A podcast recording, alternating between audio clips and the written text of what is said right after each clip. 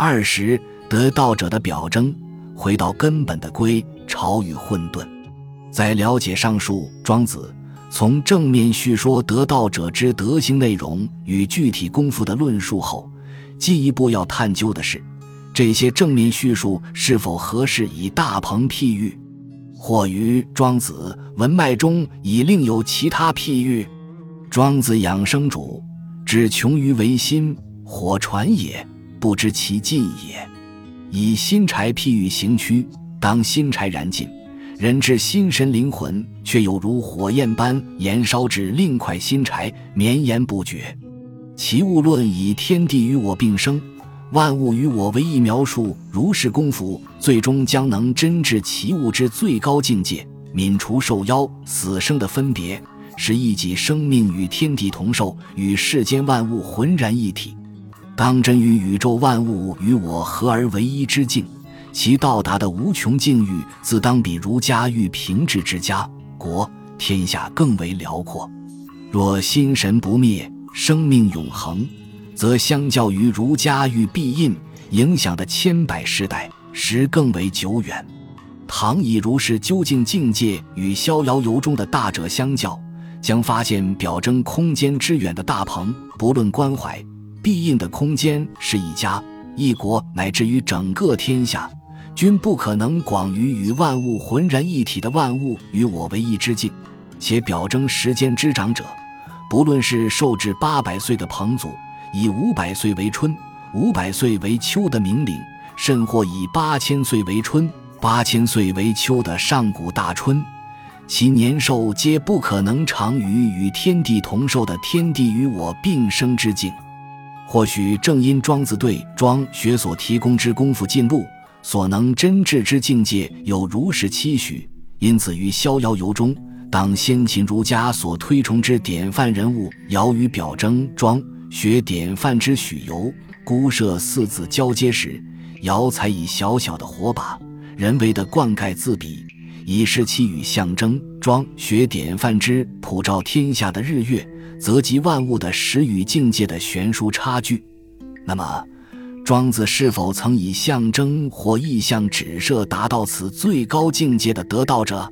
逍遥游，交辽巢于深林，不过一枝；鼹鼠饮河，不过满腹。归休乎君，与吾所用天下为。许由自比位在林中深处筑巢的小小鹪鹩，所需仅仅只是一处枝头，而非整片森林。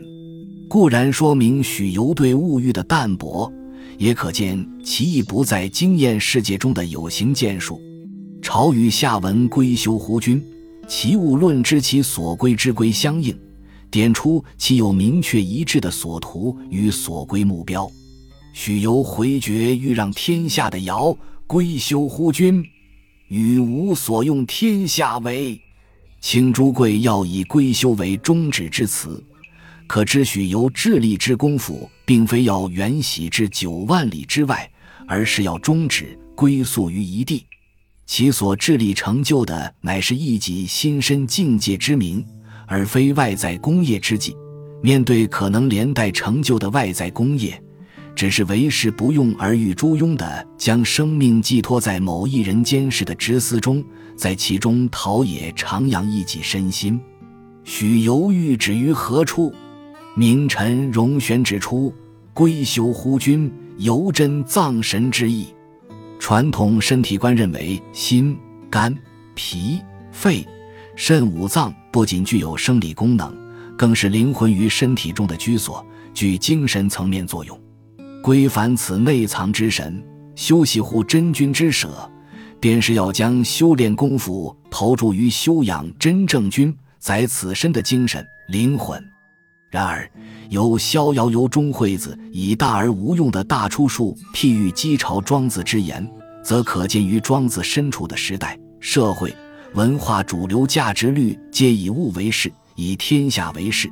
不管是追求物欲满足，亦或执守仁义，是非为物，庄子思想恐将如同惠子所谓“众所同去，为众人所鄙弃不取”。除归朝外，英帝王中篇可见另一表征得道者的意象，南海之地为条，北海之地为乎，中央之地为混沌。条与乎时相与，欲于混沌之地，混沌待之甚善。调与乎谋报混沌之德，曰：人皆有七窍以视听时息，此独无有，常是凿之。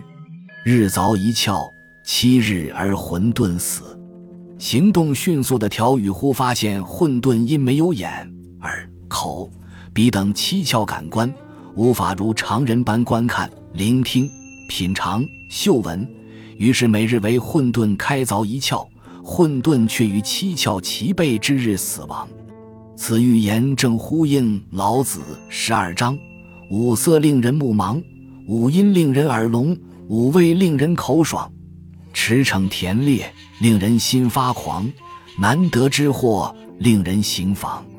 汲汲营营追求绚丽的色彩、美妙的乐音、美好的滋味、刺激快意的游乐、珍贵难得的物品时，心也随之躁动紊乱。